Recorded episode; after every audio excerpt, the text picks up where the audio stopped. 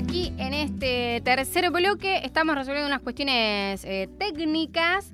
Pero bueno, vamos a hablar en este bloque, ahora cuando ya se poda- nos podamos sumar, se pueda sumar Alejo y demás, sobre qué mira, qué, mira no, sí, qué mira, qué escucha la gente hoy en día. Porque hubo también todo un debate, bueno, no, quizás no, no ayer, pero en estos, en estos últimos tiempos hubo todo un debate sobre la radio. Por ejemplo, si efectivamente se sigue escuchando, si no se escucha, si se ha transformado en, en- en la... que ha, ha muerto. Hubo gente diciendo, ha muerto la radio, ha muerto la televisión, con esto del streaming y todo eso, como que el debate eh, es pensar, bueno, hoy la gente, ¿qué escucha? ¿Qué mira en, en- en la radio, en la televisión? No sé, ¿vos qué opinás, Alejo?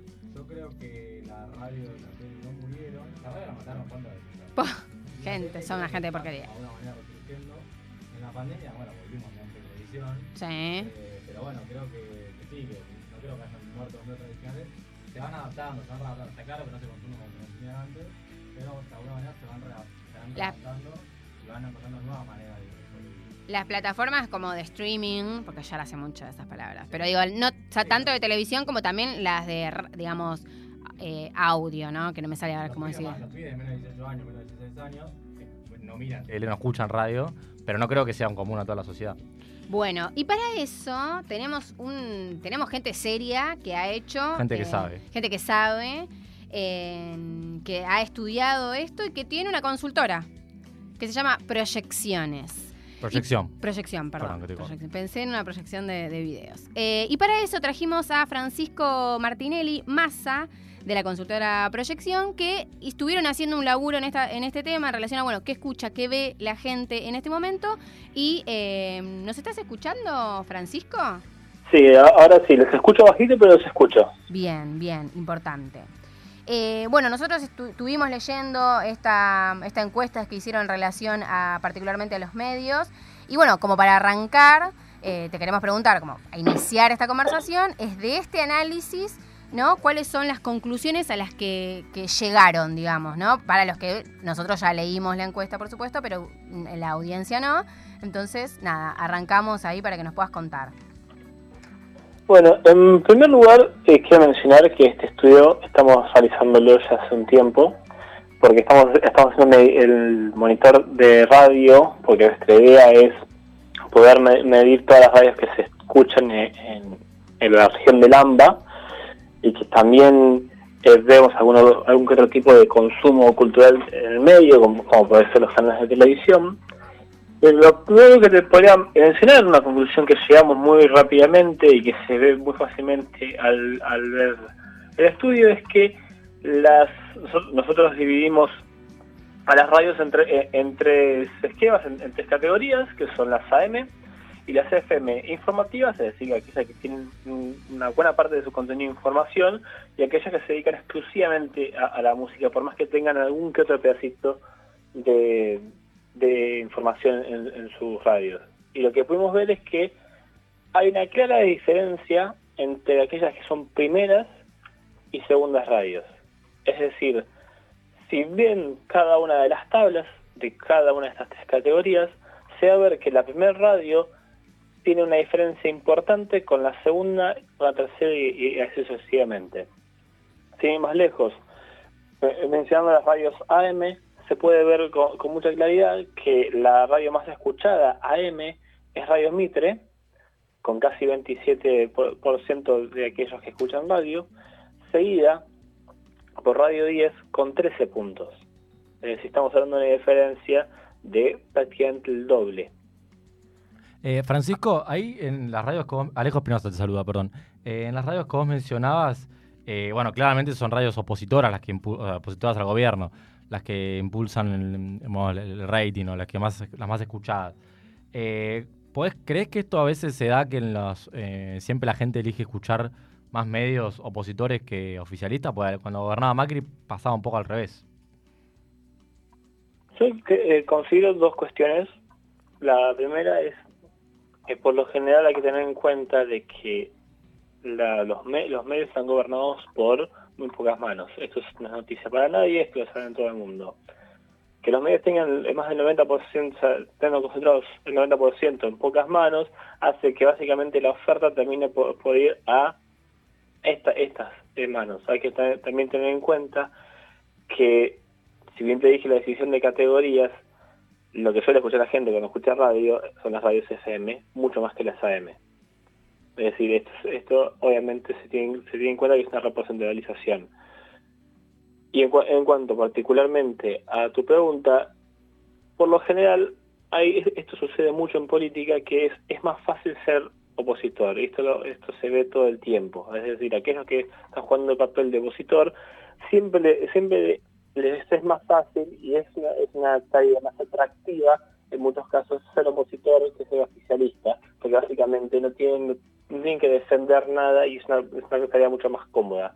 En ese sentido, es muy probable que aquellos que escuchan radios opositoras al gobierno de turno, sea quien sea, aunque sea un porcentaje de estas personas que, que, que escuchan radios opositoras al gobierno de turno, lo hagan en el sentido de aquellas son personas que no se hacen cargo o no toman la posta de, la defensa de una idea determinada, sino que se, sientan más en la crítica y por lo tanto van a escuchar más radios que, se centren más en la crítica que se centren más a favor o a defender algo. Bien, yo te quiero hacer una pregunta en relación a la, a la digamos, lo, que observaron en los canales de televisión, por ejemplo. Eh, pone uno de los análisis que saca, una de las observaciones que uno que muestra digamos, el porcentaje de, la televisión.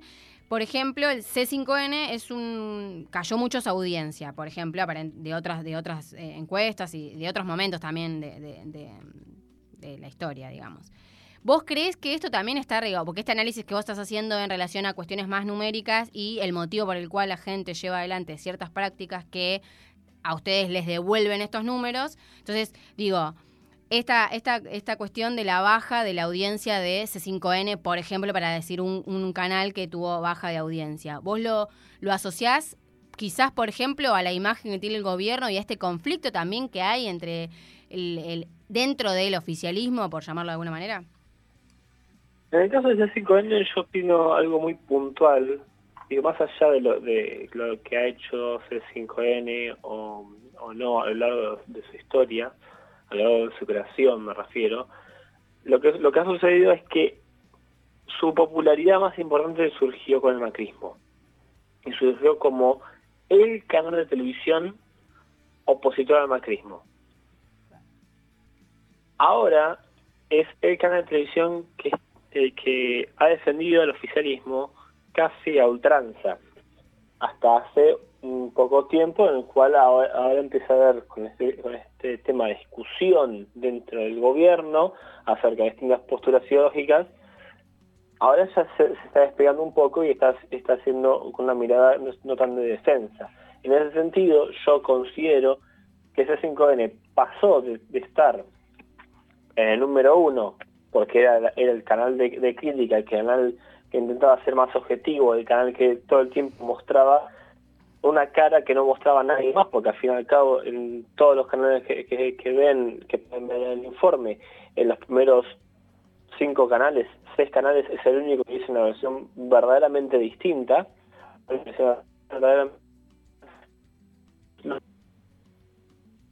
Fernández, con No, perdón, que no se te escuchaba, perdón. Ahí, ahí se con, con la, la puesta en en discusión de todo el modelo ideológico y económico de Alberto Fernández al interior mismo del, gobierno de Alberto Fernández, C5N quedó poco pegado y yo creo que se lastimó mucho la audiencia que lo veía cayendo por debajo de La Nación Más y TN, que son las dos que son más fuertes hoy en día. Eh, Francisco, un, en, en marzo, el mes pasado, el anterior, perdón, ustedes habían realizado una, un estudio eh, muy similar a este que, estamos conversando hoy, pero hay una de las preguntas que hablaba por em, las horas de consumo diario en Twitter. Y me sorprendió el dato porque decía que el 76% no consumía Twitter. Y te quería preguntar si esto crees que esto se debe a la burbuja en lo que viven muchas redes sociales. Sabemos que Twitter en particular no es una red social que use mucha gente, pero me sorprendió el dato alto de gente que no la, que no la consumía. No sé si a qué explicación le encontrás a esto.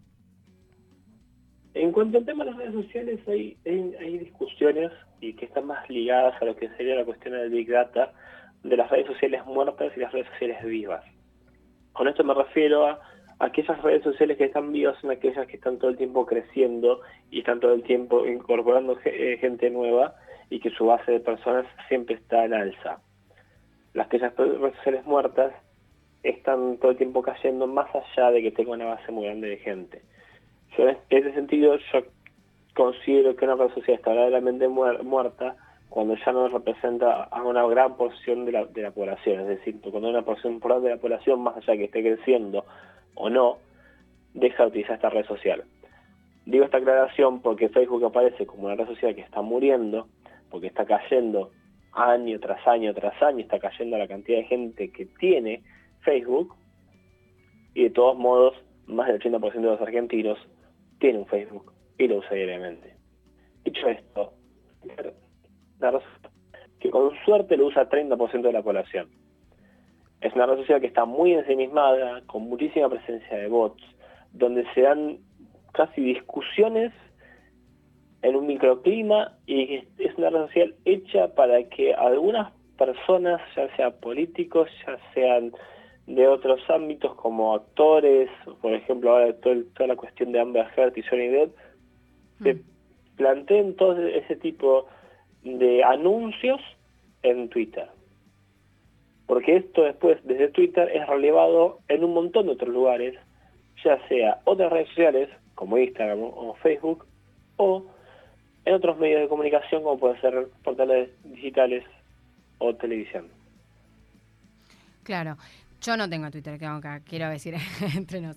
Te queríamos hacer como para cerrar una pregunta, a ver, eh, un poco para que nos... nos, queremos saber. Queremos saber, claro. a, quién va a votar la gente? Queremos saber. y en ese sentido te queremos preguntar, ¿han hecho algún análisis o están pensando en llevar adelante algún análisis en relación a la imagen de dirigentes políticos en la actualidad, teniendo en cuenta que el año que viene hay elecciones presidenciales? Queremos saber qué info tenés, porque vos es, ahí manejan lo, que la gente dice. Mira, hacerlo lo hacemos y lo hacemos desde hace mucho tiempo. Hay que tener en cuenta que también nosotros no presentamos eh, alguna información porque básicamente es confidencial de nuestros clientes. De todos modos, te puedo hablar de tendencias. Bien, me gusta. No, les puedo decir exactamente cuánto porcentaje de votos, de votos no, qué nivel de imagen tiene cada uno de los políticos. Dicho esto, estamos en un momento de crisis política. Esto implica que haya un montón de, de candidatos en los cuales no tengan una buena imagen, que estén siendo golpeados, ya sea del oficialismo como de la oposición. Esto hay que resaltarlo muy fuertemente.